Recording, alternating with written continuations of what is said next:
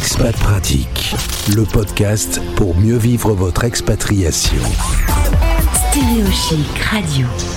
En partenariat avec Expat Pro, on va retrouver notre deuxième invitée aujourd'hui. Elle s'appelle Mona et elle est en direct. Moi, je la vois pas vous, parce que c'est de la radio. Bonjour et bienvenue Mona.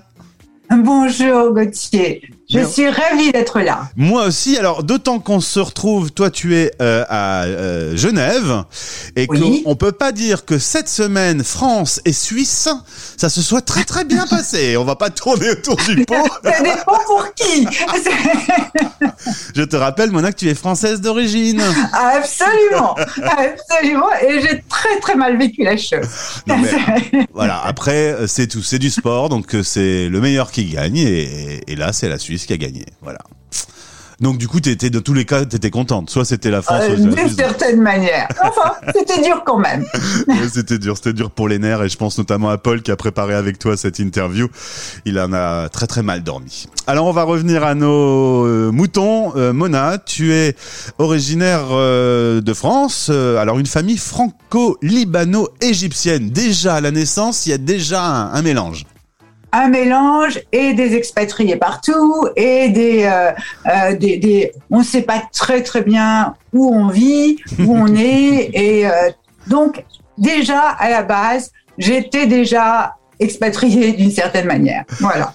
Et puis ça a continué. Ben, je vois ça, des études d'architecte à, à Lausanne, t'es ensuite allé en Angleterre, master de gestion logistique à, à Rome, ensuite Égypte, et finalement euh, tu t'es posé à Genève, tu y es depuis de nombreuses années. C'est Genève qui a retenu toute ton attention, c'est Genève qui a gagné dans toutes les destinations.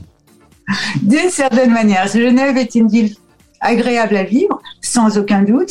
Euh, on a toujours l'impression que Genève, c'est presque la France parce qu'on parle français, mais en fait, c'est totalement différent. Et la mentalité est, est, est vraiment très différente. Et mais c'est très agréable aussi. Il faut il faut s'y habituer. Euh, une fois qu'on y est, on n'a plus très envie de partir parce que c'est en même temps une ville euh, quand même très internationale et, et en même temps c'est une toute petite ville.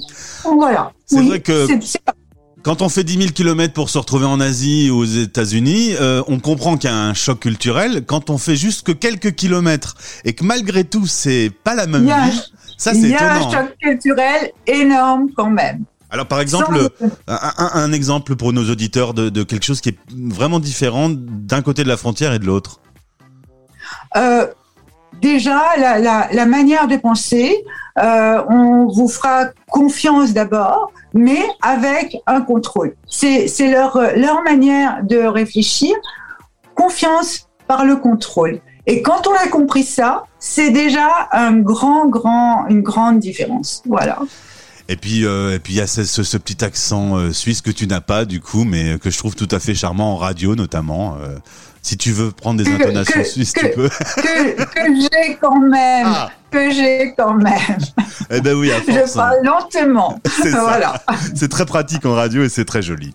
Euh, Mona, on va parler travail donc avec euh, notre partenaire Expat Pro. On a eu l'occasion de faire connaissance, euh, toi et moi. Tu es coach et tu accompagnes des parents qui ont des enfants ayant un trouble de l'attention, le TDAH. Est-ce que tu peux m'expliquer, s'il te plaît? J'avoue mon incompétence dans, dans ce sujet.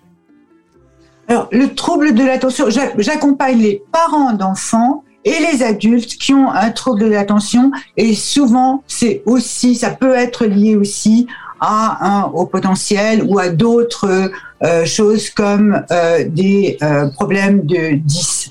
Euh, alors, le trouble de l'attention est une est une est quelque chose on peut passer à côté. On a souvent l'impression que c'est des gens qui sont simplement tête en l'air ou qui ont euh, des problèmes de concentration, donc troubles de l'attention. Mais en fait, c'est quelque chose qui touche tous les domaines euh, et qui, qui va malheureusement pouvoir aussi impliquer euh, des difficultés euh, dans toute la vie sur le plan euh, bien sûr de travail, mais également de, euh, euh, de affectif, euh, dans, dans, dans la vie quotidienne, etc. C'est quelque chose qu'on ne qu'on ne connaît pas complètement Ah ouais. encore. Mm. C'est un trouble, c'est un trouble neurologique Euh, et euh, trop souvent, on a l'impression que c'est euh, quelque chose de psy, exclusivement psy, ce qui n'est pas le cas. Ah ouais. Donc voilà. C'est important de le rappeler du coup parce que en effet, euh, c'est neurologique. Et eh ben, on, on, vit avec. On, on découvre quand qu'on peut être atteint de ce syndrome? Euh, déjà, quand on est tout petit, en fait, à l'école, très souvent, ce sont des enfants. Alors, c'est plus facile de le diagnostiquer quand il y a de l'hyperactivité avec, parce que ce sont des enfants qui sautent partout, qui sont épuisants, euh, qui se concentrent pas du tout, mais ça peut être aussi sans hyperactivité. Et à ce moment-là, c'est plus compliqué de le, de, le, de le, voir. Et chez les enfants qui, en plus, ont une, euh, une grande intelligence, ce qui est assez souvent le cas, euh, ça passe encore plus euh, euh, à l'as, en fait. Et donc, il faut être vigilant. Et ça peut malheureusement donner des grosses souffrances des, euh, de, de, de, la perte de confiance en soi, mais, mais aussi d'autres, d'autres choses, euh, euh, des, des, des, de la violence. Euh, enfin, ça, ça, peut être compliqué ah, si lourd. on s'en rend pas compte, si on passe à côté. Mona, une petite question indiscrète. Qu'est-ce qui t'a poussé à t'intéresser à, à, à la TDA euh, souvent c'est le cas. Bon, j'étais, je, je, comme tu le disais, je, je suis architecte. De, j'ai travaillé longtemps en tant qu'architecte. J'ai fait aussi un master euh, par la suite, donc euh, de gestion. Euh, et mais c'est mon fils, voilà, mon fils qui a été diagnostiqué euh, avec un trouble d'attention, avec un, un haut potentiel et multidis. Et c'est à travers ça que je me suis rendu compte en fait que pour les enfants, on arrive encore à trouver des solutions, mais pour les parents euh, qui, qui accompagnent, c'est il y a un vide total et on est laissé vraiment à soi-même avec beaucoup beaucoup de souffrance. Et c'est ce qui a fait que j'ai repris des, des, des, formations et que j'ai décidé d'être d'être coach pour les parents euh, d'enfants et par la suite pour les adultes aussi, parce que très souvent, en rencontrant les parents, je me suis, euh, ils se sont rendus compte que eux-mêmes étaient euh, avaient, avaient la même chose et ça a fait sortir énormément de choses. Merci pour ta réponse parce que je le savais pas, mais je, je l'ai supputé et, et, tu as été euh, honnête et franche sur euh, ce sujet. Du coup, tu le maîtrises. Qu'est-ce qu'on, comment on le repère?